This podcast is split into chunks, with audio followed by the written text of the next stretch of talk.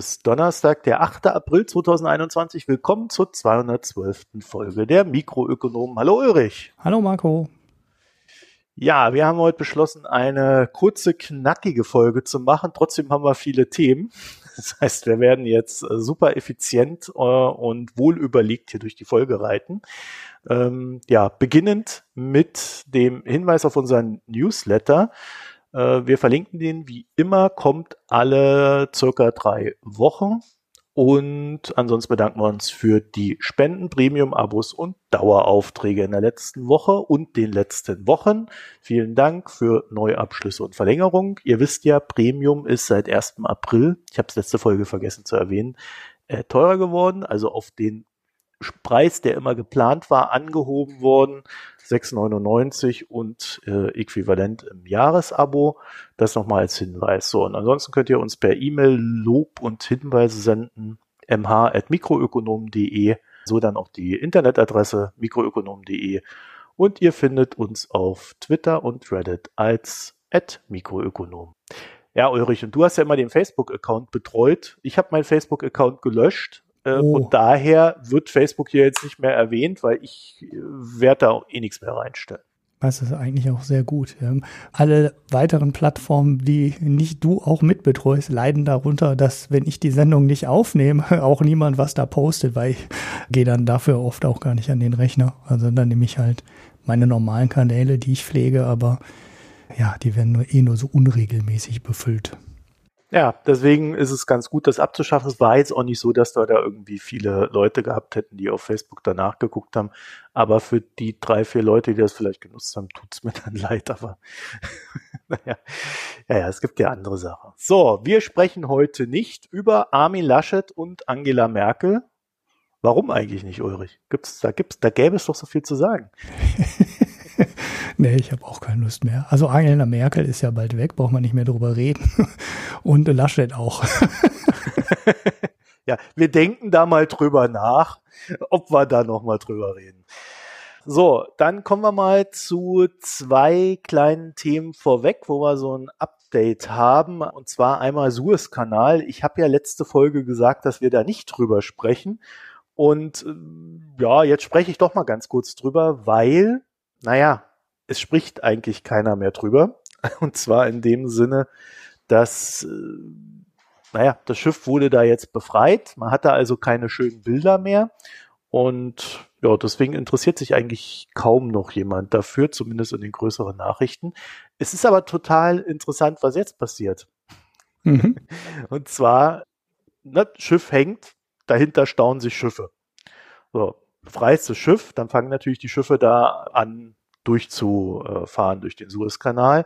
Und normalerweise fahren da täglich so 50 Schiffe durch. Und nachdem nun der Querdenker aus dem Suezkanal entfernt wurde, sind gleich am ersten Tag 360 Schiffe durchgefahren. Also auch um euch mal da so, ein, so eine Zahl zu geben, wie viel da festhing. Und weitere 200 Schiffe haben darauf gewartet, durchfahren zu können. Also das sind 560 Schiffe, die mhm. dann innerhalb von ja, wahrscheinlich zwei Tagen da durchfahren. Und äh, täglich kommen ja nochmal 50 Schiffe nach. Mhm. Also, also ein paar Schiffe, ne?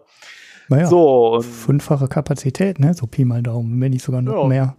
Und jetzt denkt man sich dann halt, naja, die, gut, die fahren dann da halt durch, so peu à peu und ja, ist doch alles in Ordnung. Das Problem ist jetzt natürlich, die fahren ja alle gleichzeitig da durch, also mehr oder weniger. Ne? Das heißt, wenn die da innerhalb von zwei Tagen durchfahren, kommen die dann auch alle innerhalb der gleichen Zeitschiene in den Häfen an. Mhm. Und die Häfen sind natürlich von, naja, eine gewisse Schiffsmenge ausgelegt. Aber wenn dann so eine gestaute Ladung dann auf die Häfen zukommt, da haben die natürlich auch Probleme mit. Mhm. So, und deswegen haben die Häfen sich jetzt überlegt, okay, da machen wir mal so ein paar Extraschichten. Das sind dann so um die drei, vier Stunden am Tag, je nach Land, je nach Hafen, variiert das etwas.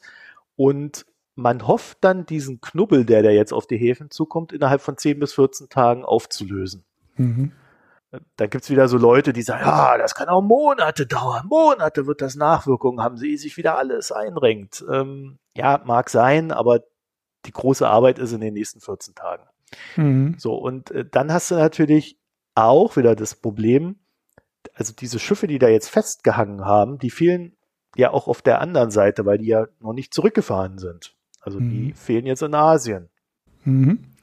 So, und da haben wir ja gelernt, dass da ohnehin die Frachtkapazitäten jetzt nicht so übermäßig waren, wie so ne, Frachtkapazitäten waren, waren, haha. Und ähm, naja, es ist dann halt so, die fehlen dort. Und jetzt überlegen die, was machen wir jetzt mit den Schiffen und ihren Waren, die in Europa ankommen? Ja, am besten alles rausschütten, mehr oder weniger, so schnell wie möglich die Fracht löschen und dann leer sofort wieder zurück, gar nicht erst was aufnehmen. Damit wir irgendwie diesen Mangel in Asien am schnellsten beseitigen. Na, also die Konsequenz ist da völlig klar. Das geht jetzt alles ruckzuck. Und mein Tipp für die Geschichte ist, also die, die Frachtpreise, die sind natürlich jetzt in, im Zuge dieser Suezkanalverrenkung äh, nach oben gegangen wieder. Äh, war alles nicht sehr schön. Es fehlen da jetzt natürlich die Kapazitäten. Das heißt, die werden sich jetzt auch nicht so schnell beruhigen. Aber die Reedereien haben jetzt natürlich so einen sehr starken Anreiz, doch wieder mehr Schiffe ins Meer zu lassen, also auszumotten. Und das ist ja wiederum die gute Nachricht, weil ja ohnehin viel zu wenig auf See waren. Mhm. Soweit verständlich? Ja. Okay. Kleine Anekdote zum Schluss. das Wall Street Journal hatte hier so eine schöne Überschrift. Der Suezkanal ist wieder offen, aber die Ever Given hängt schon wieder fest. ah, wo hängt sie jetzt fest? Ne, sofort so reingeklickt, wo hängt sie fest, die Sau? äh, die, also die ägyptischen Behörden haben das Schiff einfach, ja, die haben es einfach so zur Seite genommen und untersuchen das jetzt mal eine Weile, mhm. um mal zu gucken, was da wirklich passiert ist, weil dieser Penisschleifen fahrende Kapitän, ja, also ob der wirklich nur vom Wind da an Land gewählt wurde und das Ding verstopft hat. ich glaube, mhm. das glaubt kein Mensch. Naja. Naja. Ich habe auch irgendwas von einer Milliarde Schadensersatz gelesen und ja. Die Hafenbetreiber freuen sich auf jeden Fall. Die kriegen gerade ganz gute Preise. Genauso wie die Container. Ja. Ich bin mal gespannt, wie das mit dem Schadensersatz ausgeht. Also es gibt zwar Rückversicherungen für solche Geschichten, aber äh, ich meine doch da irgendwo mal so ein Dokument rumflattern gesehen zu haben, aber ähm, da bin ich mir jetzt auch nicht sicher. Da müsste man mal ganz in die Verträge reingucken. Demnach halt dann, ja, der Schaden ist dann halt der Schaden, kannst du nichts machen. Mhm. Außer halt, es war wirklich absolut, äh, absolute Dämlichkeit, ne? Also zum Beispiel besoffen da im Suezkanal rumtuckern oder so. Mhm. Ja, da kann man schon mal machen, geht ja nur geradeaus, ne? Theoretisch. Ja. Aber ist ja auch nicht so leicht, wie wir gelernt haben. Mhm. Naja, also äh, da werden wir dann vielleicht später nochmal drüber reden. So, dann habe ich noch eine zweite kleine Geschichte, die mehr so informativ ist, auch im Anschluss zur letzten Sendung. Wir haben ja schon öfter darüber gesprochen, Margin Debt, also Kredite, die auf Wertpapierdepots beruhen. Ähm, es gibt da jetzt so eine Zahl, die rumgeht. Und zwar Ende Februar wurden Wertpapierdepots mit 814 Milliarden Dollar beliehen in den USA. Mhm. Und das sind sage und schreibe 49 Prozent mehr als im Jahr zuvor. Okay. Bubble, ja, Bubble, Bubble Alarm. Ja, ja, genau. Das ist, ist das, was ich dann auch sofort als erstes gehört habe. Und ähm, ich glaube, es ist ein bisschen kompliziert. Das ist natürlich ein Hinweis. Ähm, die Zahl sagt meines Erachtens vor allem eins an den Börsen brummt. Und wenn es an den Börsen brummt, dann gehen natürlich auch die Wertpapierkredite nach oben. Ne? Mhm. Aber so verführerisch das halt nun mal auch ist mit dieser Zahl, ich glaube, die großen Risiken liegen nicht bei den Wertpapierkrediten, sondern eher in den Wertpapiergeschäften, die auf Kredit stattfinden und gehebelt sind. Also so wie wir das auch bei Archegos Capital gesehen haben. Mhm. Und äh, diese Hebelung, die findet ja meist über Derivate statt. Ja? Bei denen dann wiederum im Regelfall Profis am Werk sind. Also das ist nicht so die Domäne der Privatanleger. Hebel heißt in dem Fall, dass man beispielsweise mit 10 Dollar Hinterlegung bei einem Hebel von 100 halt 1000 Dollar an Aktien bewegen kann. Mhm. Und das hat natürlich entsprechende Marktauswirkungen und du musst dann aber auch für die Verluste gerade stehen im Zweifelsfall und das kann ja dann nicht jeder, wie wir gelernt haben. So, und diese, diese Hebel, die ja so, so eine Art indirekter Kredit sind, die tauchen in keiner Statistik über Wertpapierkredite auf, sind für den Markt meines Erachtens aber wirklich wesentlich relevanter. Mhm. So, und bei Wertpapierkrediten, wie gesagt, ich glaube, da sieht man ganz gut, wie so das Risiko der Privatanleger wächst. Wir haben ja auch einen starken Privatanlegerzuwachs in den USA gesehen, also bis zu 33 Prozent des Börsenvolumens machen die mittlerweile aus. Äh, Retail Pros am Anfang genannt, wenn ihr euch erinnert, wir hatten da ja mal drüber berichtet, äh, also auch schon vor GameStop. Und also ich würde sagen, vorsichtig mit dieser Zahl, aber sie ist zumindest ein kleiner Baustein im Instrumentenkasten. Mhm. So, machen wir noch die Chinesen, bevor du loslegst. Ja. Gut, dann mache ich noch kurz die Chinesen. Ist auch eine Nachricht mehr. Einfach äh, auch so als Ergänzung zu unserer bisherigen Berichterstattung. Ihr erinnert euch bestimmt an die nicht erfolgte Neuemission von Arndt Financial. Da hatten wir ja etwas exzessiver drüber berichtet. Mhm. Äh, größte Neuemission oder größtes IPO der Welt, äh, ganz schrecklich. Und dann ist er weg und äh, der Typ ist auch weg und der chinesische Staat reguliert da jetzt mal alle durch in China. Äh, also die haben quasi die Reißleine gezogen bei dem Fintech und das IPO eingestampft und jetzt wird der gesamte Sektor schlichtweg reguliert. Und das hat entsprechende Auswirkungen. Und während das mit der Regulierung noch am Laufen ist, man eigentlich so drauf setzt, dass das erst in 22 entreguliert ist und man aber ja schon ein paar Sachen sieht, wir haben berichtet, sehen wir jetzt auch so die ersten Seiteneffekte des gesamten Vorgangs. Und das ist nämlich ganz interessant. Im Juni 2019 wurde der Shanghai Star Market gegründet. Klingt das nicht schön, Ulrich? Wunderbar. Shanghai ja. Star Market. Man könnte da äh, irgendwie auch an den neuen Markt denken. Mhm. also das ist auch sowas. Das war wirklich äh, von den Chinesen als so eine Art neuer Markt geplant, der als Nasdaq-Konkurrenz sogar auf- und ausgebaut werden sollte. Ja, und nun, allein im März haben 76 Unternehmen ihre Neuemissionen suspendiert. Und seit dem abgesagten IPO von Arndt Financial sind es ganze 168 Unternehmen, die nun nicht mehr an die Börse gehen wollen oder können. Mhm. Und ein Teil des Problems ist ja nicht, also ist natürlich die zu erwartende Regulierung des Internetsektors, aber natürlich auch, weil niemand weiß, wo es endgültig hingeht. Und diese Regulierung, naja, die bestimmt halt, wie viel Erträge es nun eben geben wird oder auch nicht. Mhm. Und das hat ja eine ganz starke Auswirkung auf den Bewertungspreis der Unternehmen, die da gelistet werden sollen oder auch gelistet sind. Und ein zweites Detail ist, dass es ähm, Absagen des IPOs auch deswegen gibt, weil die chinesischen Regulierer, Regulierer jetzt so Fragen stellen. Mhm. Frech aber auch. Naja, die schicken da mal so einen Fragebogen mit so 20, 25 Fragen hin, so Sachen wie, wie kommt es denn, dass Sie so eine Bewertungsfluktuation haben? Mhm. Warum waren Sie denn da vor einem halben Jahr, Beispiel 50 Millionen wert und warum sind Sie jetzt eine Milliarde wert? Mhm. Wie kommt das zustande? Oder die wollen wissen, wieso haben Sie denn nur fünf Kunden, die für 100 Prozent Ihrer Umsätze verantwortlich sind? Hey, gute Fragen. Ja. Das sind eigentlich Fragen, die sich so ein Anleger ja ohnehin stellen sollte. Mhm. Äh, jedenfalls führen diese Fragebogen und ja, die gestellten Fragen dann dazu, dass die IPOs einfach abgesagt werden. Ich habe nicht rausfinden können, ob vorher noch die Fragebogen beantwortet wurden. also, das wäre noch interessant gewesen, aber dazu habe ich leider nichts gefunden. Und auch hier, ne, siehst du wieder, dass in China gerade so ein Regulierungsrisikoregime herrscht, das äh, da sehr genau auf viele vermeintliche oder künftige Bubbles draufschaut und schlichtweg versucht, sie zu unterbinden.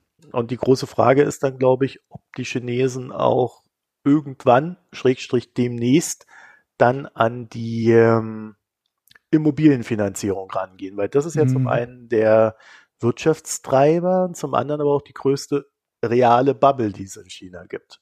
Mhm. Naja, und dann gab es natürlich noch äh, große Freude an den Börsen darüber, weil viele IPOs oder viele Unternehmenslistings, so eine alte Weisheit zumindest, könnten ja die Liquidität aus dem Markt ziehen und die Börsen crashen lassen.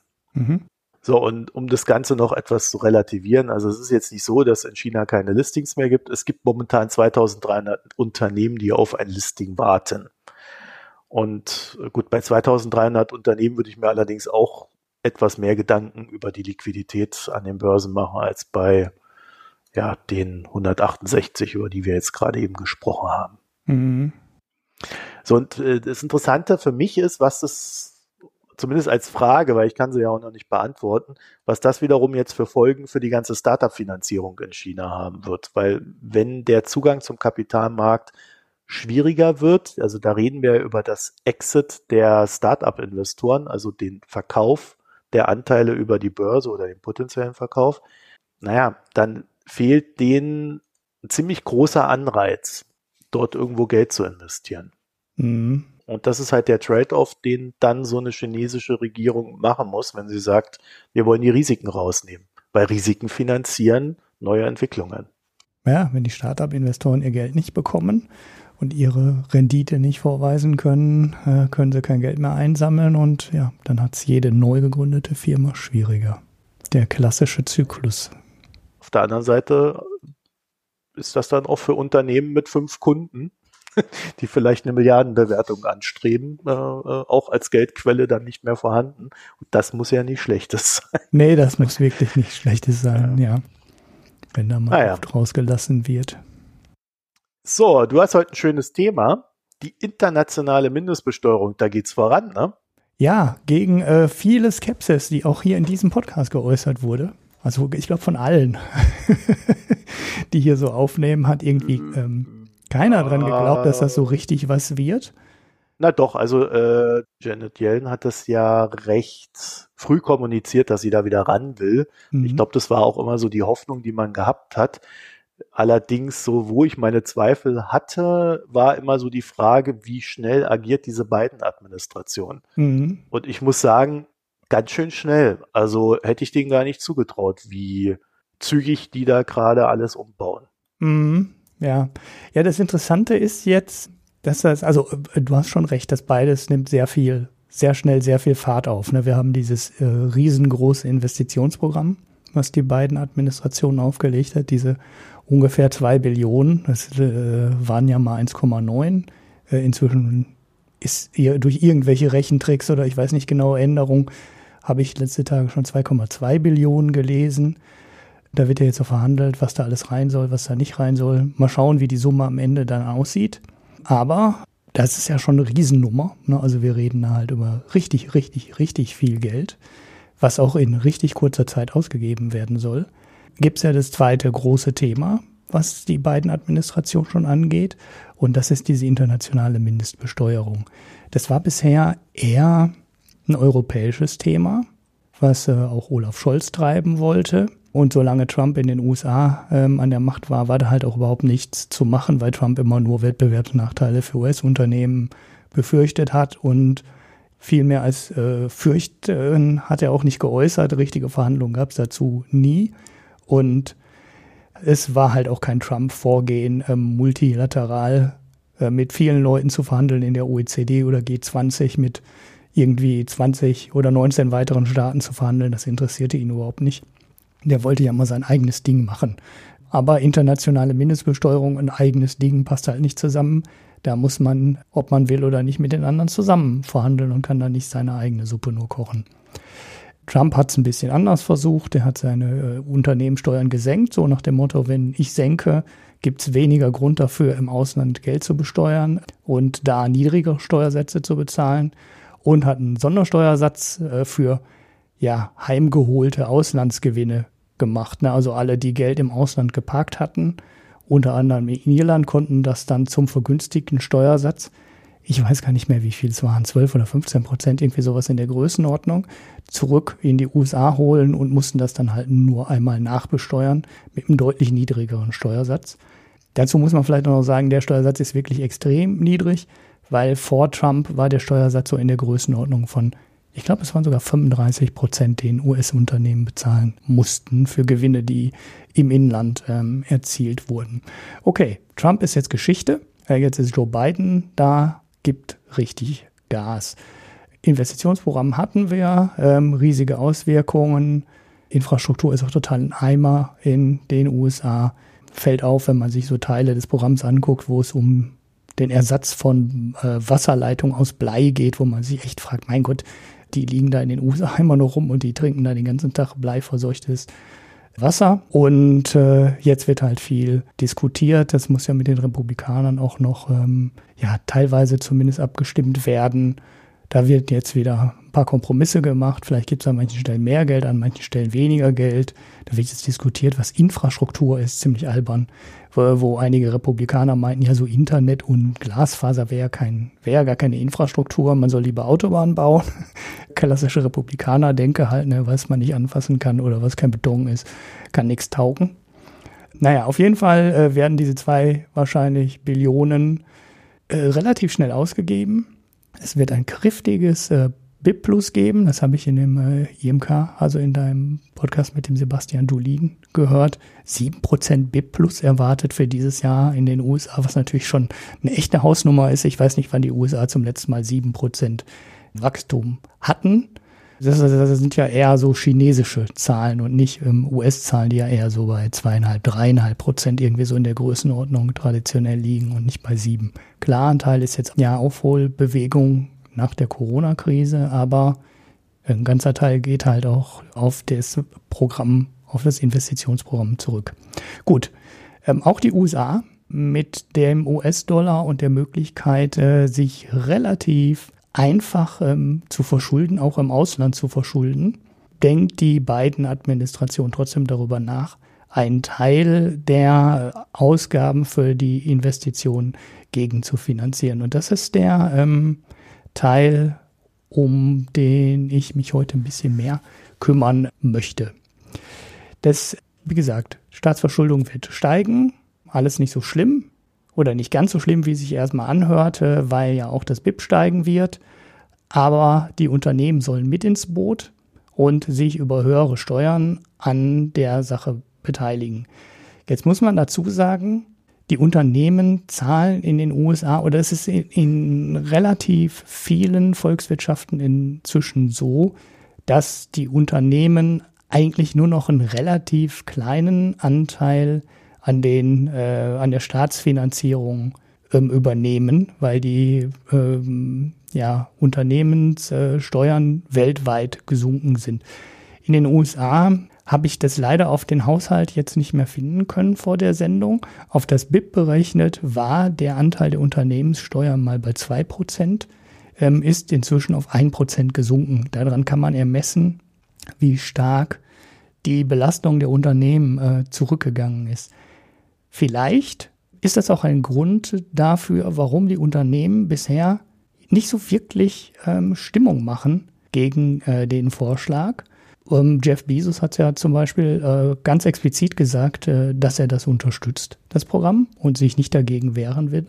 Und äh, auch ansonsten, so von den Sachen, die ich lese, klar gibt es ja immer ein paar Hardliner, aber also die große Gegenbewegung gibt's nicht, äh, die man eigentlich jetzt erwarten könnte, weil wenn man von 21 Prozent ähm, Steuersatz auf 28 Prozent Steuersatz nach oben geht, ist halt schon ein ganz schöner, ein ganz schöner Satz. Mhm. Das könnte auch daran liegen, dass äh, für Unternehmen vor allen Dingen wichtig ist, dass alle gleich behandelt werden. Ne? Mhm, genau. Also dass nicht irgendein Konkurrent irgendeinen unlauteren Vorteil hat, sondern die Rechnung ist eigentlich immer gleich. Es verschieben sich nur die Gesamtrenditen. Und äh, da ist dann die Gleichbehandlung das Wichtigste. Und so eine Mindeststeuer würde das ja abdecken. Mhm. Ja, genau. Und ähm, ja, also vielleicht liegt es auch einfach daran, dass großes Investitionsprogramm bedeutet große Chancen. Ich meine, da profitieren ja auch jede Menge Unternehmen von, wenn viel Geld ausgegeben wird. Wenn Glasfaser in den Boden verbuddelt wird, profitieren die ganzen ähm, Internetkonzerne der USA. Und generell weiß man ja, dass in der Infrastruktur der USA jede Menge Möglichkeiten gibt, das Geld richtig gut anzulegen und da keine größeren Probleme zu bekommen. Ähm, das Geld sinnvoll irgendwie anzulegen. Ja, äh, den Gerechtigkeitspunkt, äh, den hast du schon gebracht. Und ich glaube, das, ist der, das ist der ganz entscheidende. Denn man hat keine größeren Wettbewerbsnachteile. Wenn alle ähnliche Steuersätze bezahlen. Und der Steuersatz, den die beiden Administrationen als internationale Mindeststeuer vorschlägt, liegt immerhin bei 21 Prozent. Das ist also der alte Steuersatz, also das alte Niveau, auf das Trump die Unternehmenssteuern gesenkt hat. Deutlich höher als das, was viele Steueroasen nehmen. Ich glaube, in, in Irland liegt die Unternehmenssteuer bei 12,5 Prozent, obwohl die, glaube ich, mal irgendwann erhöht haben. Aber gehen wir mal einfach im Rechenbeispiel davon aus, dass in Irland, sagen wir mal, 5% Steuern bezahlt würden, dann heißt das, dass dann die US-Firma in den USA 16% nachbesteuern müsste, um dann auf die 21% zu kommen. Das heißt, die Unternehmen haben keinen Anreiz mehr, irgendwie Gewinne in Steueroasen zu verschieben. Denn ja, wenn du in Deutschland deine 25% ähm, plus Soli bezahlt hast, dann bist du halt schon raus Ne, du musst in den USA dann nichts äh, mehr nachbesteuern. Und ja, die Steueroasen machen sich natürlich jetzt schon ein paar Sorgen. Jetzt muss man immer dazu sagen, wie viel Steuern du am Ende bezahlst, also ja, nominal bezahlst, in, in hartem Geld bezahlst, hängt ja nicht nur davon ab, wie hoch der Steuersatz ist, sondern viele der Steueroasen haben sich ja auch darauf spezialisiert, eigentlich okaye Steuersätze zu nehmen. Also Irland ist extrem, ähm, aber andere nehmen relativ normale Steuersätze. Aber da passiert es dann über eine andere Geschichte. Sprich, man kann Sachen als Kosten absetzen, die man woanders nicht als Kosten absetzen kann, was den Gewinn drückt. Oder man kann bestimmte Einnahmen oder muss bestimmte Einnahmen nicht als Einnahmen ausweisen und die erhöhen dann den Gewinn nicht. Ne, da kann man an beiden Sachen drehen. Der Standardfall ist allerdings, ähm, man dreht an den Kosten und sorgt dann darüber dafür, ja, dass man halt zum Beispiel über Lizenzen, das ist das klassische irische Modell, ne, es gibt halt äh, einen US-Konzern, der ähm, eine Lizenz vergibt für das Geschäft in Europa. Und diese Lizenzkosten sind dann ganz zufällig immer ungefähr so hoch wie der Gewinn äh, ist, der in der entsprechenden Region, die von Irland aus betreut wird, was ja meistens ähm, Europa ist, oft auch noch EMEA, also ne, mit Middle East und Afrika dabei. Und darüber den Gewinn dann senkt. Ne, das kann man in Irland zum Beispiel machen mit, mit ganz normalen Marken. Ne, also dann zahlst du halt für die Marke Apple oder für die Marke Microsoft oder für die Marke Google oder das Ad-Netzwerk dann Lizenz oder die Pharmakonzerne machen das auch sehr gerne äh, legen die ähm, Lizenz dann in irgendeine Steueroase, vergeben und in Irland sitzt die europäische Tochter, die dann die Lizenz für das äh, Medikament halt an die Tochter des US-Konzerns in der Steueroase bezahlen muss. Und das frisst natürlich jede Menge des Gewinns auf. Irland erlaubt den Firmen da ziemlich viel Flexibilität, was das Ganze angeht. Also sowohl äh, was man an Kosten absetzen kann, wie auch die Höhe dieser Kosten.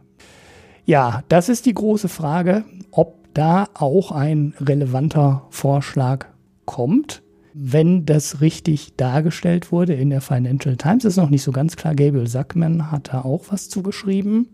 Ist wohl wirklich angedacht, den Gewinn einfach nach Umsatz zu verteilen.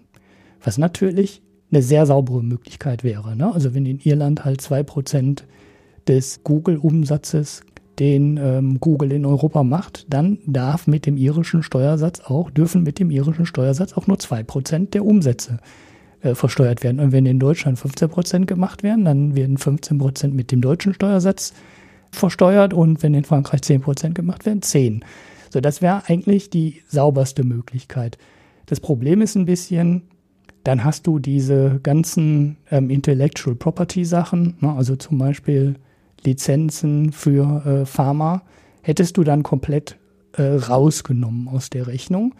Und da würde jetzt die Mutter in den USA quasi gar nicht mehr davon profitieren, dass die ja dieses Medikament entwickelt hat. Ne?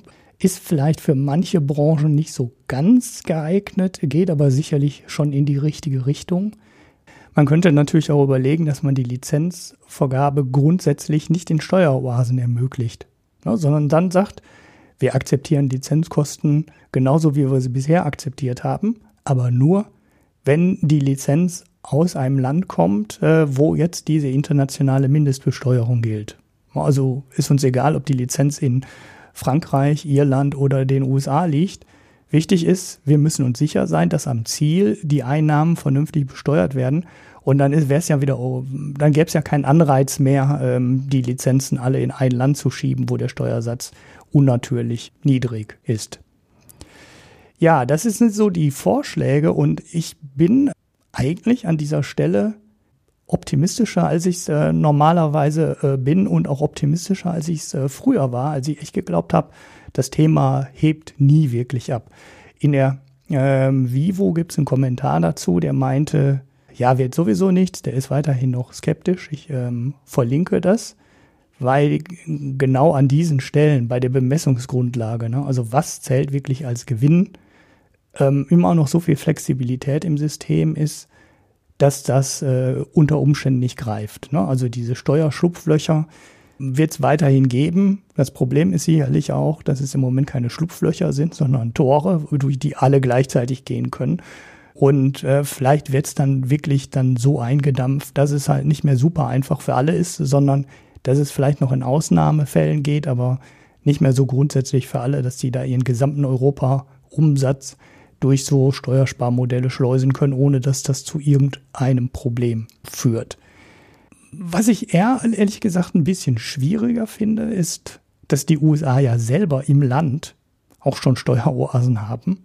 Eine Delaware ist ja eine ganz bekannte alte Steueroase, die auch, naja, fast ein Schweizer Bankgeheimnis hat und äh, Briefkastenfirmen eröffnen lässt, ohne dass da jemand, ein Mensch vor Ort jemals auftauchen musste in Delaware und aus der Joe Biden kommt. Oh, ja, interessanterweise auch, ne? Das ist echt interessant. Nevada ähm, ist aber auch schon in manchen Dingen so. South Dakota habe ich mal was drüber gelesen. Ich kriege gar nicht im Moment alle zusammen, aber im Endeffekt sind es wahrscheinlich eher schon so drei bis vier Bundesstaaten, wo du für bestimmte Unternehmensmodelle oder vielleicht auch für nur bestimmte Unternehmensbereiche quasi eine Steueroase direkt vor Ort hast. Weiß nicht, ob die USA da dann auch gegen angehen. Ja. Und die Bemessungsgrundlage, ne? das ist halt der zweite Knackpunkt. Äh, interessant auch noch, der letzte Punkt zu dem Thema, den ich habe, ist, äh, dass der Kompromiss oder das, was ähm, äh, Yellen und Biden wohl haben wollen von den anderen Ländern, also eigentlich eher von Europa, weil hier hat es am meisten, was am meisten in der Diskussion ist, ja teilweise umgesetzt worden, ist, dass die Europäer auf diese Digitalsteuer verzichten, ne? oder Internetsteuer hieß es ja auch teilweise mal, die Macron ja eingeführt hat, die in Europa auch mal eingeführt werden sollte. Äh, gemeinsam, dann ähm, ja, konnte man sich aber nie einigen. Dann hat es Frankreich gemacht, die anderen Länder haben es nicht gemacht. Das, was in Frankreich reinkommt, ist auch irgendwie relativ ein relativ alberner Betrag. Die Unternehmen wollen es eigentlich auch gar nicht zahlen. Und das war wohl das ähm, Entgegenkommen oder das ist wohl das, was die USA in die Verhandlungsmasse reinwerfen. Ne? Also ja, verzichtet äh, auf diese. Das war vorher schon drin. Ah, das war vorher also schon drin. Okay.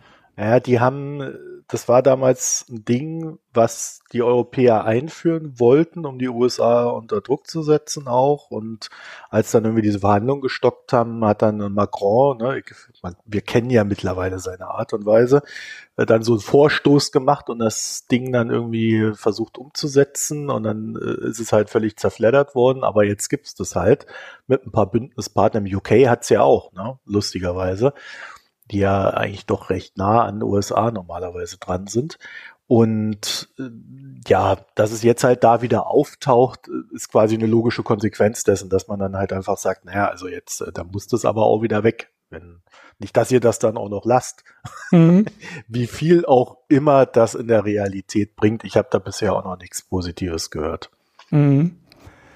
Ähm, Deutschland war bisher auch so, war, äh, sag mal so, die, Deutschland hat nie, kein Gas gegeben ne, bei der ganzen Geschichte, weil du nach den Umsätzen auf die Länder verteilt, müssten auch viele der deutschen Exporteure wahrscheinlich mehr Steuern im Ausland bezahlen. Es gibt durchaus einige Länder, die höhere Steuersätze haben als Deutschland, wodurch Deutschland dann Interesse hat, ja doch relativ viel Geld in Wolfsburg anfallen zu lassen und nicht in Italien zum Beispiel. Also in Italien ist ein Land, wo Volkswagen, also da habe ich es mal im Beispiel gesehen, vorgerechnet gesehen. In Italien sind die Unternehmenssteuern höher und äh, Volkswagen Italien zahlt, also das läuft dann über so einen Importeur, über den dann alles abgewickelt wird. Und Volkswagen Italien zahlt ähm, für den Umsatzanteil, den VW in Italien erzielt, deutlich unterproportional Steuern. Deutschland wäre tendenziell aufgrund der hohen Steuersätze, die in Deutschland dann da sind, ähm, ist Deutschland natürlich kein Riesenprofiteur einer äh, solchen Umgestaltung, aber ähm, aufgrund des hohen Exportanteils äh, wäre Deutschland eher leicht benachteiligt von so einer Umgestaltung der Steuerzahlung nach Umsatzanteil. Ne? Also so, dass du, wenn du 8% in Italien deines Umsatzes machst, musst du auch 8% deines äh, Gewinns dort versteuern nach den Steuersätzen in Italien. Und Deutschland wäre da potenziell eher leicht auf der Verliererseite. Ähm, mhm.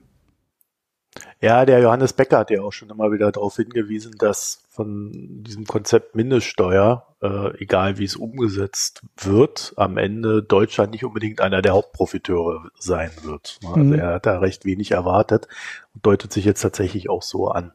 Mhm. Was ja gefühlt für uns Deutsche immer so kontraintuitiv ist. Ne? Wir fühlen uns ja immer ausgenommen mhm. von ja, ja, diesen amerikanischen Großkonzernen. Ja, ja, ja, genau. Aber ähm, Deutschland, dadurch, dass Deutschland so viel exportiert und natürlich naturgemäß bei der jetzigen Besteuerung immer relativ viel Geld zur Zentrale fließt, ähm, weil die hat halt die Lizenz, ne? die hat den Markennamen und so weiter. Da kann man den Auslandstöchtern immer was für in Rechnung setzen, ohne dass da irgendjemand Umsatz für äh, machen muss. Und dadurch ähm, ist alles, was dann nicht in eine, in eine Steueroase verschoben wird, liegt halt, halt, am Hauptsitz der Firma. Und da Deutschland viele Exporteure hat und damit viele, viel im Ausland verkauft und viele Firmensitze dann in Deutschland liegen, ist Deutschland natürlich potenziell ein Land, was Bemessungsgrundlage zumindest verliert. Ja, der gegenläufige Effekt ist natürlich alles, was VW bisher in einer Steueroase geparkt hat. Also der Klassiker ist ja diese Unternehmensverschuldung über die Niederlande, über eine Tochter in den Niederlanden. Das würde dann zum Beispiel auch keinen Sinn mehr machen, das dann über eine Tochter in den Niederlanden laufen zu lassen oder halt Lizenzen in den Rest der Welt über Irland zu vergeben. Damit würde dann mehr Geld in Deutschland anfallen. Ähm, auf der anderen Seite würde halt auch Geld abfließen über diese Umsatzverteilung und ist sehr schwierig zu beurteilen, im Endeffekt wird der Effekt wahrscheinlich nicht so riesengroß sein, sondern das wird sich beide so ungefähr wieder aufheben. Wenn ich Irland wäre, hätte ich allerdings schon ein bisschen Angst, weil da, oder Luxemburg oder so, ne, weil die haben ja schon sehr viel äh, mehr Steuereinnahmen als äh, Umsatz in den entsprechenden Ländern anfällt. Also das wären ganz klare Verlierer. Ja, das war's dazu. Das Thema wird noch spannend äh, weil das in den Details auch spannend ist, aber da laufen viele Themen, die wir hier im Podcast schon über die Jahre betreut haben, ne, mit Digitalsteuer, Mindestbesteuer, Steueroasen, Steuerhinterziehung oder Steueroptimierung besser gesagt, alle zusammen. Und es könnte halt wirklich sein, dass sich da gerade mal so ein Tectonic Shift, äh, wie sagen die Amis so gerne, andeutet und da so ein riesengroßes Ungerechtigkeitsthema vom Tisch genommen wird. Fände ja, gut. das ist aber sehr optimistisch. ja, ich habe heute gute Laune. also wir wissen es halt nicht, ne? Das ist ja immer das große, ein großer Umbau in einem System ist ja immer dadurch gekennzeichnet, dass man am Ende nicht weiß, wie er sich wirklich auslässt. Ne? Du kannst halt viel bedenken und überlegen und machen und tun. Und dann gibt's immer so Seiteneffekte, an die wieder keiner gedacht hat, die dann zu ganz lustigen Folgewirkungen führen. Äh, mhm. Deswegen bin ich da noch sehr skeptisch. Äh, abgesehen davon, dass es dann vielleicht auch wieder irgendwelche Möglichkeiten gibt, da Schlupflöcher zu schaffen, die dann das, naja, die dann den Zustand von vorher wieder für die großen Unternehmen führen. Also von daher warten wir das mal ab und dann denke ich mal, wenn es dann soweit ist, dann werden wir nochmal so eine Expertenrunde machen. Mhm. Ja, dann haben wir ein letztes Thema für heute wenn ich das richtig sehe. Danach ist ja, meine hat, gute Laune weg. ja, danach ist deine gute Laune weg. Ich bin ja auch durch dich auf dieses Thema gekommen, muss ich dazu sagen. Äh, ich habe das äh, bei dir auf Twitter gesehen Und zwar Armin Falk hat einen Artikel in der Zeit veröffentlicht, in dem er der Frage nachgeht, ob man berechnen dürfe, wie viel ein Leben wert sei. Das ist natürlich die erste Frage, wer ist Armin Falk? Es ist ein recht bekannter Verhaltensforscher, der nebst Volkswirtschaft auch Philosophie und Geschichte studiert hat. Also man könnte ihm ein etwas breiteres Spektrum, ein etwas weiteres Sichtfeld unterstellen. Ja, äh, wie soll ich sagen, leider kann man in dem Artikel nicht sehr viel davon sehen und das ist dann auch der Grund, warum wir hier wieder darüber sprechen. Also das Grundargument von Falk sieht wie folgt aus. Es gebe die deontologische Ethik von Immanuel Kant, der nach menschliches Leben Würde habe und Würde könne man nicht verrechnen. Daher verbiete es sich, die Rechnung zu vollziehen. Aber in der Realität sieht das freilich anders aus, denn dort gäbe es begrenzte Ressourcen. Daher müsse man abwägen, was man will, was man nicht will. Und da ist dann natürlich auch unumgänglich, dass man dem Leben einen gewissen Wert beimisst. Mhm. Und dann hat er, äh, ich sag mal, leider auch mehrere Beispiele aus der Praxis äh, dem hinzugefügt. Einem möchte ich mich hier mal widmen. Und zwar Ende der 1980er Jahre Ende der 1980er Jahre haben mehrere US-Bundesstaaten das Tempolimit auf US-Highways erhöht. Das führte zu mehr Toten und zu geringeren Fahrzeiten. Forscher haben sich dann diese Statistiken genommen und haben das mal genau ausgerechnet. Jedem Toten standen 125.000 Stunden ersparte Fahrzeit gegenüber. Mhm. Gemessen am durchschnittlichen am durchschnittlichen Stundenlohn hätte so jedes Menschenleben nun also einen Wert von 1,5 Millionen Dollar. Mhm. Soweit die Rechnung. Und dann fängt er plötzlich an, irgendwie allgemein davon zu sprechen, dass es Berechnungen gibt, wo das Menschenleben irgendwie 5 bis 10 Millionen Dollar je Menschenleben wert ist. Und dann auf einmal ist er bei Andy Scheuer. Weil Andi Scheuer, ne, das ist ja so ein Name, den brauchst du nur sagen, da ist jede Party gelaufen. Ja, also es gibt natürlich keine Partys mehr in Zeiten von Corona. Ich rede über Skype-Partys. Ich weiß gar nicht, wie ich das äh, äh, wiedergeben soll. Also, während die CSU in Sachen Corona auf Menschenleben achten würde, würde Scheuer sich gegen Geschwindigkeitsbegrenzungen einsetzen. Und das wiederum lasse auf eine implizite Rechnung des Menschenlebens schließen, das zu einer entsprechenden Entscheidung führe. Also der Andi soll sich das irgendwie überlegt und für okay befunden haben, dass da Menschen sterben, weil dann fahren die schneller. äh, ja, ja, ich glaube, genau so hat er das gemacht. Äh, ich warte noch auf den Tag, wo Armin Falk uns erklärt, äh, warum Andi Scheuer den Vertrag mit dem Mautbetreiber schon unterschrieben hat. Das hat er bestimmt auch ganz sauber zum Nutzen des Volkes durchkalkuliert, warum das sinnvoll ist, 500 Millionen ja. da schon auszugeben. Also er man muss ja vielleicht dazu sagen, der hat mehrere solcher Beispiele, die mhm. jetzt alle nicht sehr äh, ausführlich dargestellt sind. Äh, jedenfalls sind sie alle mit der gleichen Logik, weil etwas da ist, ist es so. Mhm. Und dann ist es auch okay, weil es ist ja da. So, jedenfalls, äh, weil es halt da mal diese Rechnung in, äh, gegeben hat im Anschluss an die Umstellung Ende der 1980er, äh, hat der Andi sich das halt so überlegt. So, und ich habe natürlich mit diesem ganzen Artikel ja so meine Probleme, weil am Anfang steht natürlich eine politische Entscheidung, also das Tempolimit zu erhöhen. Mhm. Warum diese politische Entscheidung getroffen wurde, das wird in dem Artikel nicht erläutert. Ich habe es jetzt auch auf Anhieb nicht wirklich gefunden im Internet, warum Ende der 1980er das Tempolimit da erhöht wurde. Ich habe aber nicht die Vermutung, dass dort irgendein Senator gestanden hat und gesagt hat, ja Jungs, Ne? Da haben wir zwar zehn Tote mehr, aber dafür sparen wir ein paar Euro, äh, weil die Leute schneller fahren. ich glaube nicht, dass das so verargumentiert wurde.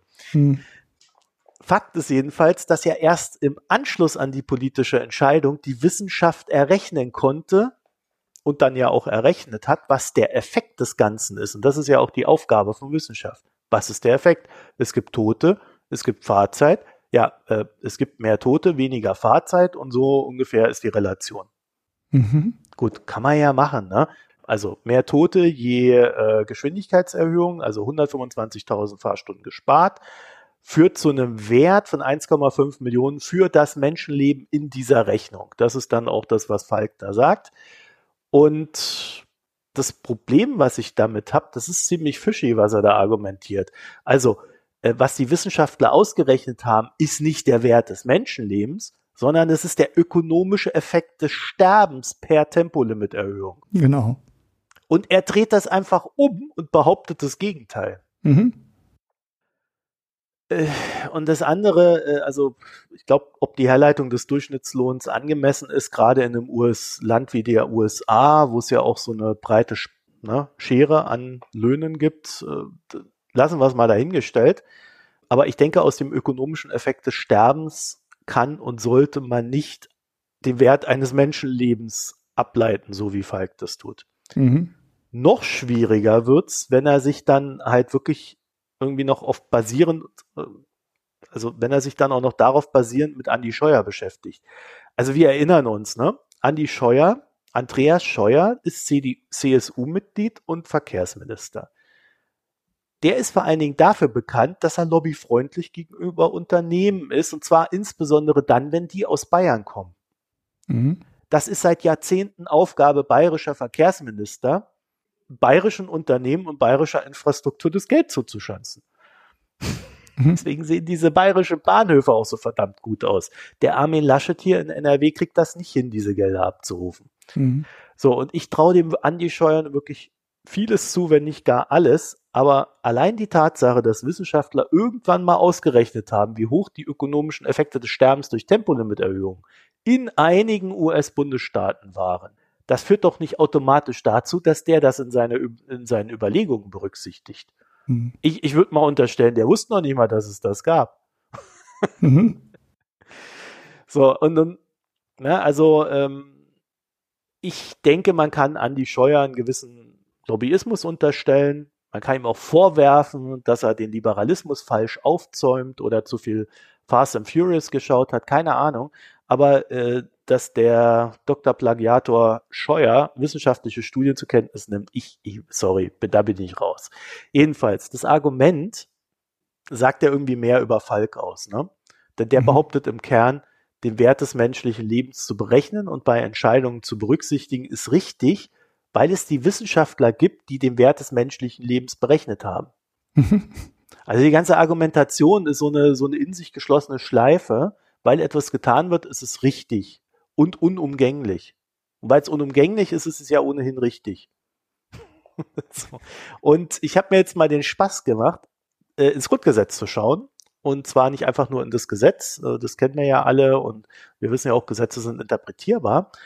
Aber ich habe mich ja mal an so eine Nummer von Wolfgang Schäuble erinnert. Wolfgang Schäuble, der ja äh, als, als einer der großen Koryphäen unseres Landes gilt und der, als er Innenminister war, ständig vom Bundesverfassungsgericht auftauchen musste für den Blödsinn, den er da getrieben hat. Jedenfalls dieser Wolfgang Schäuble, der wollte damals Passagierflugzeuge abschießen. Mhm. Wenn da irgendwie eine terroristische Bedrohung sein könnte. Und dann gab es vom Bundesverfassungsgericht die Frage, darf die Bundeswehr die Passagier Passagierflugzeuge da abschießen? Wenn mhm. sie als Tatwaffe im Sinne terroristischer Anschläge eingesetzt werden sollen. So, und dazu gab es vom Bundesverfassungsgericht eine ganz klare Aussage. Und ich lese das einfach mal vor. Das ist zwar etwas länger, aber das ist echt gut. Da ist nämlich die ganze Logik unseres Staates und unserer Gesetze drin. Naja, der Anfang, das sind wir diesen ganzen Paragraphen. Paragraph 14 Absatz 3 Luftsicherheitsgesetz ist auch mit dem Recht auf Leben in Verbindung mit der Menschenwürde nicht vereinbar soweit von dem Einsatz der Waffengewalt tatunbeteiligte Menschen an Bord des Luftfahrzeuges betroffen werden. Mhm. Die einem solchen Einsatz ausgesetzten Passagiere und Besatzungsmitglieder befinden sich in einer für sie ausweglosen Lage. Sie können ihre Lebensumstände nicht mehr unabhängig von anderen selbstbestimmt beeinflussen. Dies macht sie zum Objekt, nicht nur der Täter. Auch der Staat der in einer solchen Situation zur Abwehrmaßnahmen des Paragraph 14 Absatz 3 Luftsicherheitsgesetz greift, behandelt sie als bloße Objekte seiner Rettungsaktion zum Schutze anderer. Eine solche Behandlung missachtet die Betroffenen als Subjekte mit Würde und unveräußerlichen Rechten. Sie werden dadurch, dass ihre Tötung als Mittel zur Rettung anderer benutzt wird, verdinglicht und zugleich entrechtlicht, indem über ihr Leben von Staatswegen einseitig verfügt wird. Wird den als Opfern selbstschutzbedürftigen Flugzeuginsassen der Wert abgesprochen, der dem Menschen um seiner Selbstwillen zukommt.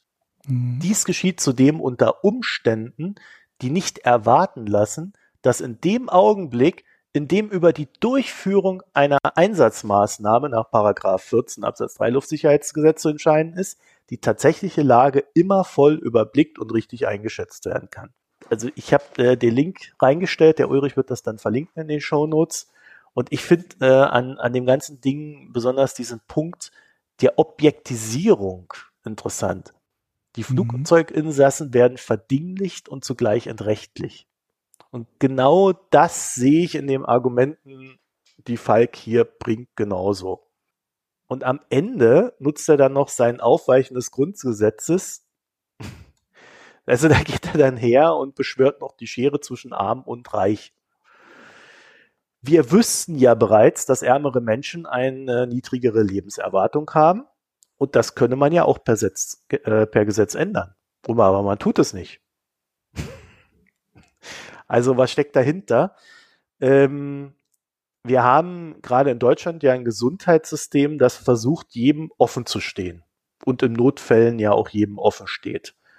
Und wir wissen auch, es gibt Menschen, die können sich eine bessere Gesundheit leisten. Das fängt halt damit an, dass du dir höherwertige Lebensmittel kaufen kannst. Es hört bei der Fähigkeit auf, regelmäßig zum Arzt zu gehen. Dann kannst du dir noch irgendwelche Pillen kaufen, äh, wo der eine erschreckt äh, schreit, was kaufst du da? Na, aber es gibt halt, wenn du Geld hast, viele Möglichkeiten in unserem Staat, die du dir selber zuführen kannst, die du nicht hast, wenn du kein Geld hast. Und wir haben in Deutschland aber auch sowas wie eine Praxisgebühr beispielsweise abgeschafft, weil wir gesehen haben, dass Menschen deswegen nicht zum Arzt gehen. Also, dass mhm. sie quasi eine Eintrittsbarriere zum Arzt waren. Und ich finde, da sieht man sehr gut, wie in diesem demokratischen Land um den richtigen Weg gerungen wird. Also wieder auch genau so eine Güterabwägung getroffen wird, die halt eine, eine Gesellschaft natürlich auch grundsätzlich immer vornehmen muss und mal überzieht sie zu sehr entgegen dem Menschen, aber dann gibt es halt so ein Bundesverfassungsgericht, das halt wieder auch entsprechende Urteile fällen kann, wenn dazu sehr überzogen wurde und es korrigieren kann.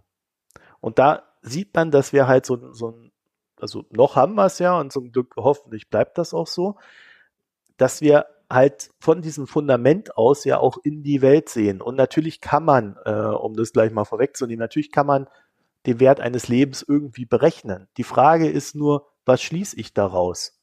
Und äh, hier in diesem Artikel geht es ganz explizit darum, also die Überschrift ist, wie viel Lockdown ist ein Leben wert? Mhm. Und an keiner Stelle dieses Artikels kommt der Falk da irgendwo mal aus der Deckung und sagt, ja, mir gehen die Lockdowns auf den Sack. Ich mhm. habe keinen Bock auf Lockdown. Nee, er erklärt einfach nur, dass wir, also was er sagen will, ist, wir müssen das berechnen, weil wenn wir das nämlich berechnen, das, und das ist der Gedanke dahinter, dann würde jedem völlig klar sein, dass wir den Lockdown nicht machen können. Mhm. Und das ist eine, eine, indirekte Entwertung des Menschenlebens. Mhm. Und dass die Zeit so einen Scheiß abdruckt und nicht gleichzeitig kritisch reflektiert, was für ein Scheiß das ist, der da gedruckt wird, da muss ich sagen, das nehme ich der Zeit mal wieder sehr übel. Das ist, das ist genau dieser gleiche Mist wie, oder soll man es lassen?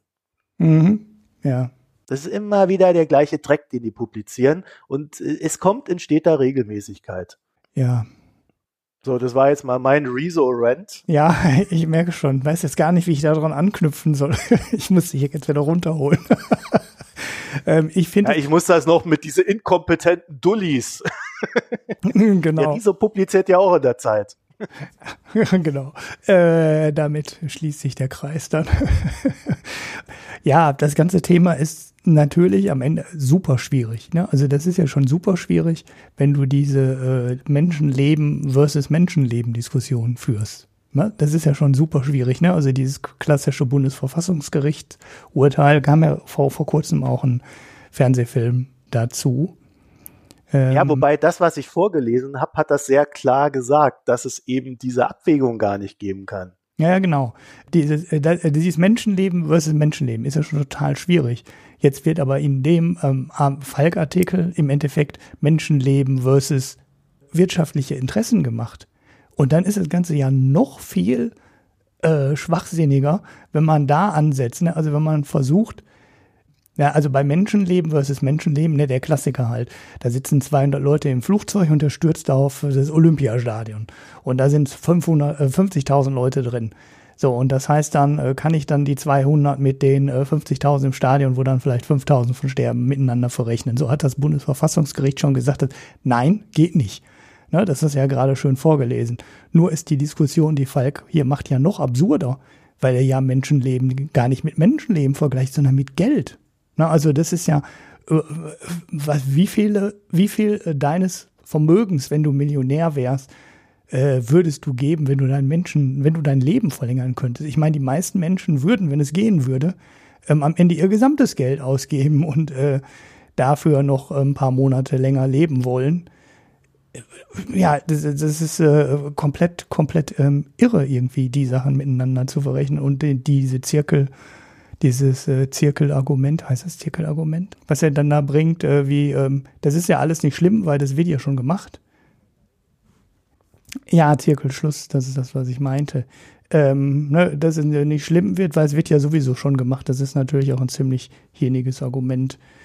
Ja, sehr schwer. Ich verlinke diesen ähm, Economic äh, Ethics, ich glaube Sebastian heißt er mit Vornamen, nochmal dazu, diesen Twitter-Thread, über den bist du wahrscheinlich auch darauf gestoßen weil ich den verlinkt den, den habe. ich nicht gelesen. Ah, den hast du nicht gelesen. Ja, dann ist egal. Dann, dann liest dir mal unsere Shownotes demnächst durch.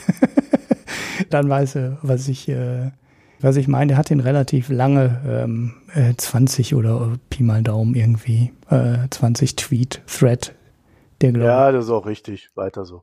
Ja, und ähm, Na, also ich glaube wirklich, dass es wichtig ist, dass man so einem Scheiß widerspricht. Mhm. Und äh, dass es auch, also ich, ich, also ich glaube, man kann grundsätzlich alles rechnen und man sollte auch alles rechnen. Bloß man sollte nicht den Schluss daraus ziehen. Mhm. Ja, äh, viele, äh, es ist ja tatsächlich so, dass sich manche Sachen halt einfach aus äh, schon indirekt aus diversen Rechnungen ergeben.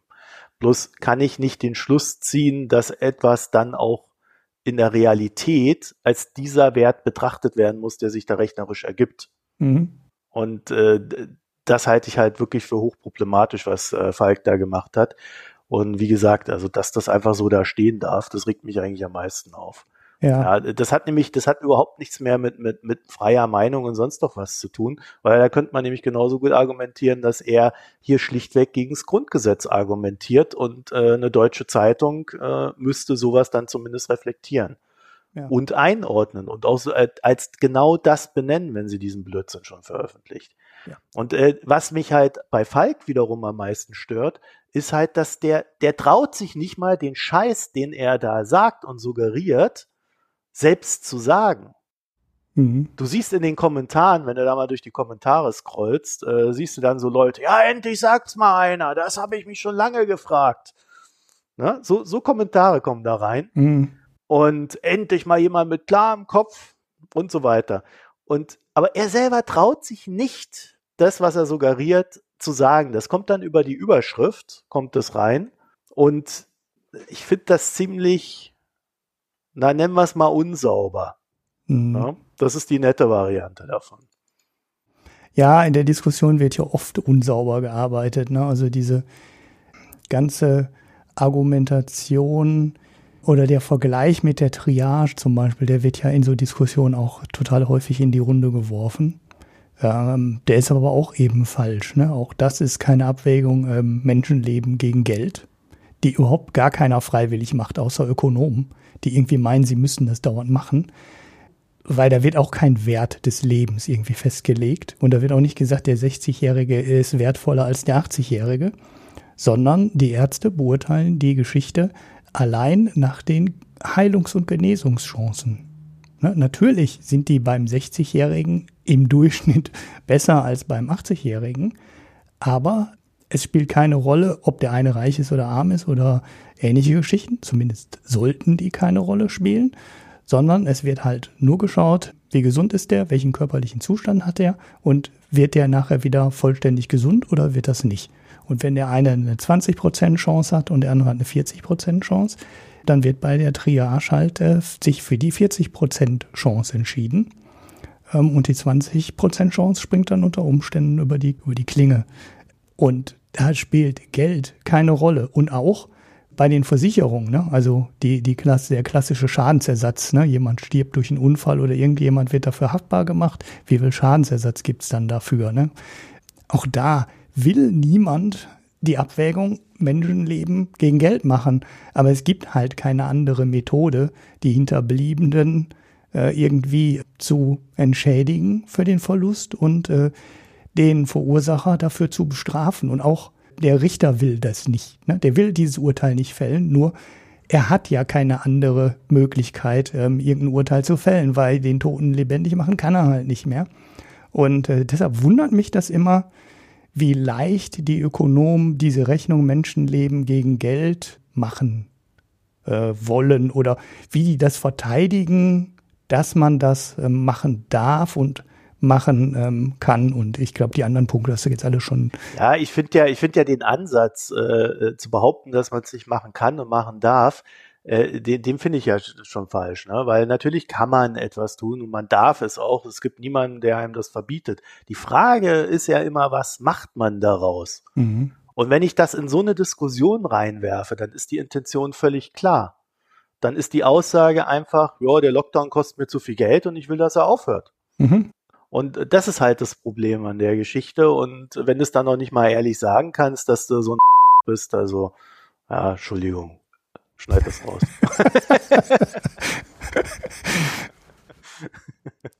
ja, an der Stelle hören wir jetzt auf. Genau.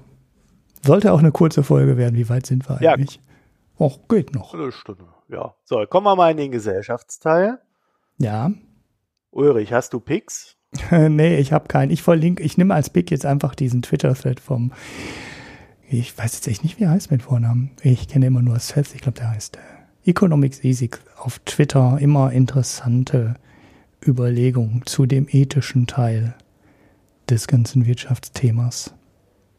Ja, vielleicht äh, schreibt er jetzt einfach mal seinen Namen dahin, weil sonst merkt man sich das ja nicht.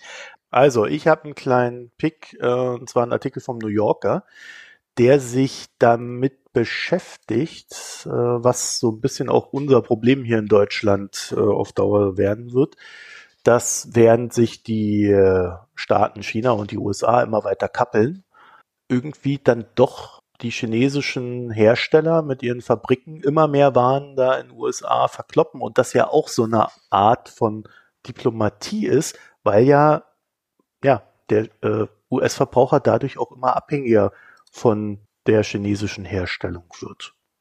Mhm. Und äh, das ist ganz interessant aufbereitet. Ich stelle euch das mal rein, auch so als Gedankenexperiment. Was könnten so die Fragen der Zukunft sein? Womit muss man sich politisch, wirtschaftlich befassen?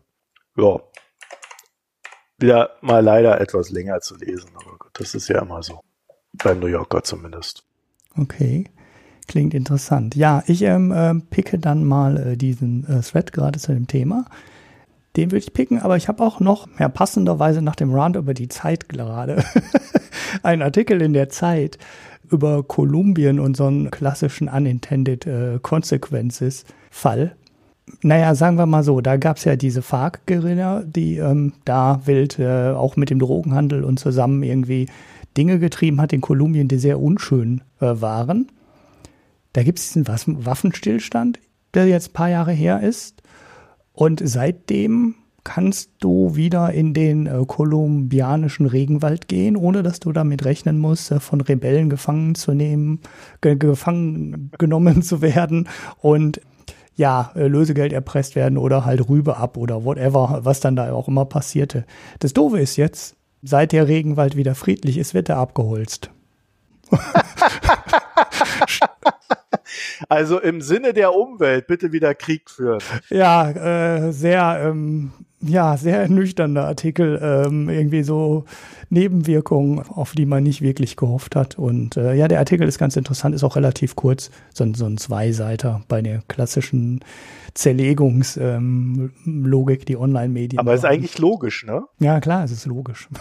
Total, dummerweise. dummerweise ist es volle Kanne logisch. Ja. Also ich, ich hätte zu der, zu dem Thema noch eine, auch noch eine gute Nachricht. Brasilien muss immer höhere Zinsen an den Märkten berappen, ja, über 9,5 Prozent. Habe ich da letztens gesehen. Und es wird immer mehr Kapital da abgezogen. Mhm. Kein, die Wirtschaft hat keinen Bock mehr auf Bolsonaro. Da hat mhm. sich die Deutsche Bank ja mal wieder völlig geirrt. Ich dachte, die Märkte lieben den Typen. Äh, ja, äh, der, der, der Deutsche Bank Think Tank liegt ja so manchmal ja, ja. daneben. Ähm, hm. Ja, ja. Die haben, die haben gelegentlich, ich weiß gar nicht. Also äh, ob das gelegentliche Aussetzer sind oder so, so grundsätzliche Aussetzer, aber jedes Mal, wenn ich aus der Ecke eine Studie wahrnehme, schlag ich mir irgendwie mehr an den Kopf. Also mhm. schon sehr, sehr sonderbar. Aber auf Twitter erklärt dann der, der Pressesprecher oder der, der Sprecher der Deutschen Bank äh, auch, dass der völlig unabhängig ist, der Think Tank. Und ähm, ja, also man redet ihm da nicht rein. Mhm man kauft halt nur Leute ein und setzt sie dort rein, die Blödsinn verbreiten. Aber gut. Ja, gut. Ähm, ja, finde ich ja, finde ich ja auch noch okay. Ähm, so ein Think Tank darf ja auch denken und da dürfen vielleicht auch komische, abstruse, ähm, quergedachte, na, quergedenken darf man jetzt nicht mehr sagen, ähm, Gedanken gemacht werden. Aber man muss sie trotzdem nicht an seine Kunden da rausschicken. Da sind ja noch zwei unterschiedliche Paar Schuhe. äh. Vielleicht arbeitet Armin Falk da auch heimlich. Äh, beratende Tätigkeit oder sowas. Ne? Hm. Äh, ah gut, äh, hören wir auf, auf, auf Falk rum zu. Den, den, kannte doch bisher keiner in Deutschland, ne? Jetzt ist er wahrscheinlich. Bekannter, ja, mag sein. Ja, doch, der ist schon eigentlich schon ziemlich bekannt. Nein, ich meine in der, in der Mehrheitsgesellschaft. Ja, ja, das ist sicherlich klar, ja. naja, also ähm, vielleicht haben wir mit Armin Falk in Zukunft auch noch mehr Spaß.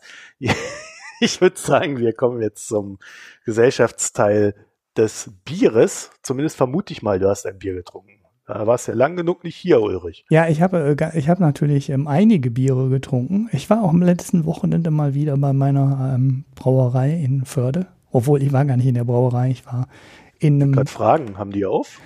Ja, äh, die haben jetzt komischerweise ihren Verkauf nicht mehr am letzten Wochenende des Monats, weswegen ich mein jährliches Altbier, weil die nur einmal im Jahr Altbier brauen, verpasst habe im, wann war es? Februar? Januar, weiß ich gar nicht genau. Und diesen Monat war es auch wieder so, dass es äh, das erste Wochenende des Folgemonats war. Hab gedacht, na, krieg ich bestimmt noch das alte, ist ja jetzt ein Monat her oder zwei. Und ja, hab die gefragt im Verkauf. Also man muss sich da jetzt anmelden, ne? so Click und Collect, musst du vorher sagen, ah, bringe ich äh. Pfand mit und was will ich kaufen und so weiter. Dann stellen die dir das schon zusammen und dann kannst du es nur mitnehmen. Das ganze Tasting und äh, das, naja, in Anführungsstrichen Event drumherum, das fällt halt weg. Sie hatten da aber auf der Website kein Alt mehr stehen, ne, sondern nur die neuen Sachen, die sie gebraut haben, also Merzen und Maibock. Die beiden Sachen waren diesen Monat, glaube ich, neu. Ich glaube auch noch ein Single Hop zusätzlich.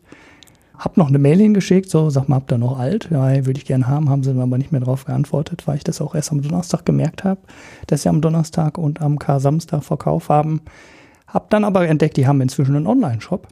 Und zwar kann man in einer Brauerei in Hamminkel, das ist noch ein bisschen weiter runter, den Niederrhein, die Feldschlösschen-Brauerei ist das, glaube ich. Die haben auch einen großen Laden, also einen großen Laden, aber einen Laden dabei mit äh, sehr vielen Biersorten. Und die hatten das im Online-Shop noch zur Verfügung. Da habe ich gesagt, naja gut, 9 Euro Porto ist doof. Samstag soll eh schönes Wetter werden. Dann habe ich mir das da bestellt. Also auch mit Click and Collect, ne, musstest du halt vorher bestellen und konntest dann abholen, wobei der da wahrscheinlich mit Maske sogar hättest reingehen können. Ja, und da habe ich mir die Biere geholt. Ähm, lange Rede, kurzer Sinn. Ich habe noch keins davon getrunken, ähm, aber in der nächsten Sendung habe ich dann einen Märzen ähm, und einen Maibock von den beiden. Äh, das, was ich jetzt getrunken habe für die Sendung, ist ein Happy Pilz. Ähm, na, und da war ich direkt skeptisch, als ich das Etikett gesehen habe, weil das ist eins aus deinem ähm, Adventskalender noch. Das müsstest du. Ah nee, du hattest den gar nicht, ne? Selber. Nee. Nee, ich habe kein Weihnachtsgeschenk bekommen. doch, irgendwas hast du dir doch selber gegönnt, ne? Diana hatte Wein nee. bekommen. Nee, ich habe kein Weihnachtsgeschenk gekriegt. Ja, dann kannst du nee. nächstes Jahr kriegst du eins von mir. Ähm. Danke, Ulrich. Genau, und das ist halt so ein, so ein, so ein ähm, Craft Beer Pilz. Außen drauf sind halt bunte Pillen, ne? Für das, um das Wortspiel zu Ende zu bringen. da habe ich direkt gesagt, boah, das Bier kann nichts sein. Ja, es war okay, ein Pilz, aber puh. Ähm, gibt's bei jeder Craft Beer Brauerei an der Ecke in der gleichen Qualität. Also muss man nicht quer durch Deutschland fahren. Gutes Bier, ne, klassisch wie die Craft Beer, Pilz, auch ein bisschen kräftiger gehopft. Vielleicht sogar noch mal kalt nachgehopft, allerdings nicht so stark. Äh, das, was wir letzte Mal hatten, da aus Warnemünde, das war auf jeden Fall äh, besser, weil das Pilz war, war echt sehr angenehm. Das, äh, wie hieß die Brauerei? Weißt du das noch? Ich habe schon wieder vergessen. Ich weiß nur, dass das Warnemünde war, dieses Dreierpaketer. Ähm, das Pilz würde ich höher werten als jetzt diese, äh, dieses Happy Pilz. Hm. Ich weiß es auch nicht mehr. Ich habe auch eins getrunken. Ich habe es ja letztes Mal sogar angekündigt, was ich jetzt diesmal erzähle. Und zwar äh, wieder von Heide Peters. Ne? Mhm. Heide Peters Zitrone Vanille von Orca Brau. Aha. Ja, beim letzten Mal war ich ja noch angetan von dem Himbeer Salbei. Aber ich muss sagen, also dieses Zitrone Vanille, das war mir zu zitronig. Mhm. Also ich weiß nicht, das ist, als ob man da irgendwie noch einfach Zitrone reingeschüttet hat und fertig. Ja, das also ich weiß nicht, das ist nicht so. Ich habe dann auch mal geguckt, wie das andere so sehen und ich bin da wohl nicht so alleine mit meiner mit meiner Einschätzung. Ich denke mal, die Idee war irgendwie, dass die gedacht haben, ja, machst du so Bier mit Zitrone, hast du quasi einen Radler. Mhm. So ja. und äh, ja, es gibt ja auch also viele also, Hopfensorten, die schon ne, sehr ins Zitronige gehen. Von also daher. schon bei dem Himbeer-Salbei habe ich ja den Salbei gar nicht mehr erschmecken können und jetzt bei dem Zitrone-Vanille habe ich, naja, sagen wir mal so, die Vanille ohnehin nicht, aber schon das Bier musste ich suchen. Ne? Also das, das wie Zitrone. das war also nur noch Zitrone, okay. ja, ich muss dazu sagen, ich bin so was, was saure Geschichten betrifft, da bin ich überhaupt kein Freund von. Mhm ich habe das schon so ahnend, dass mir das ohnehin nicht schmecken wird, gekauft, aber ich weiß nicht, das fand ich dann doch sehr zitronenlastig. Mhm, okay, also meine Zitronenmarmelade kriegst du schon mal nicht. Nein, bitte nicht. Keine, keine sauren Sachen. Mhm, Nur Süßes. Okay. okay. Ja, gerade im Winter brauche ich viel Süßes, damit ich warm gehalten werde. okay. so. Ja, also das war's dazu. Kauft nicht Zitrone Vanille, vor allen Dingen dann nicht, wenn ihr also wenn ihr Zitronensaft trinkt, könnt ihr das natürlich als Bier euch holen. Ich glaube, dann werdet ihr sehr glücklich damit. Ja.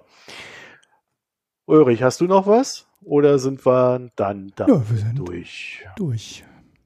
Okay, dann mal jetzt noch kurz die Abmoderation, indem wir euch darauf hinweisen, ähm, www.mikroökonom.de.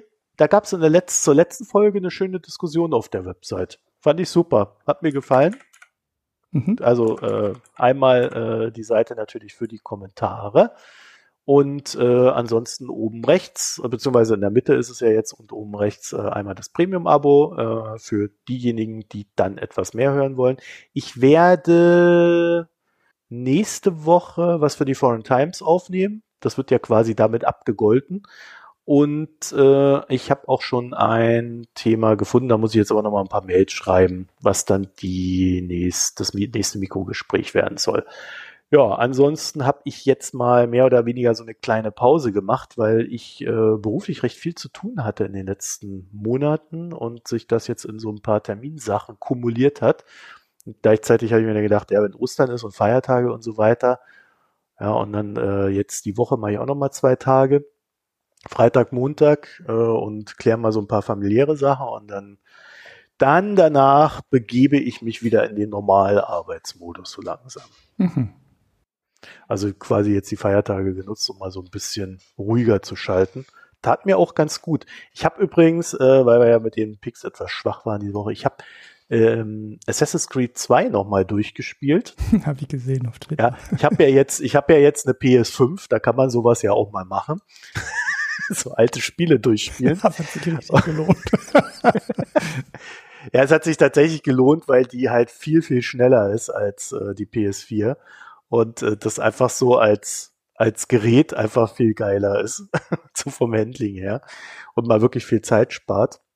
Aber ähm, Assassin's Creed 2 hat sehr viel Spaß gemacht, muss ich sagen. Und zwar viel mehr Spaß als Assassin's Creed Valhalla, was ja jetzt gerade aktuell ist. Mhm. Und da zeigt sich vielleicht auch, was so die Unterschiede sind, wenn man das nochmal durchspielt, weil damals war einfach mehr Konzentration auf die Geschichte. Ich habe mir dann auch den Spaß gemacht, äh, ich arbeite gerade an meinen 100% Achievements. Alle Federn habe ich schon gesammelt, ja, 100 Federn in dieser Scheißspielwelt. Aber es ist halt viel, viel kürzer. Ne? Also ich habe für die Story, in, also insgesamt mit, mit, äh, den, den, äh, mit den DLCs, äh, habe ich 18 Stunden gebraucht. Und mhm. dann war ich quasi mit der Story und irgendwie 80 Prozent, Achievements durch. Und das, das brauche ich jetzt in so einem aktuellen, also ich glaube damals für Origins habe ich irgendwie 100, 140 Stunden gebraucht, um DLC 2 durchzuspielen oder so. Also bis dahin alles durchzuhaben. Mhm. Ist schon irre, ne? Also da sieht man richtig, wie sich die, wie sich das vom, von der Geschichte hin zur, zur Welt entwickelt hat. Naja, ähm, äh, wir waren eigentlich jetzt beim, beim Gehen hier. ich will, will dem Ulrich ja nicht zu viel schneiden lassen. Also, äh, geht da mal auf die Seite, guckt da mal drauf, diskutiert mit und verteilt die Folgen gerne in den sozialen Netzwerken. Das freut uns nämlich auch sehr. Vielen Dank fürs Zuhören, euch eine schöne Zeit und bis bald. Tschüss. Ciao.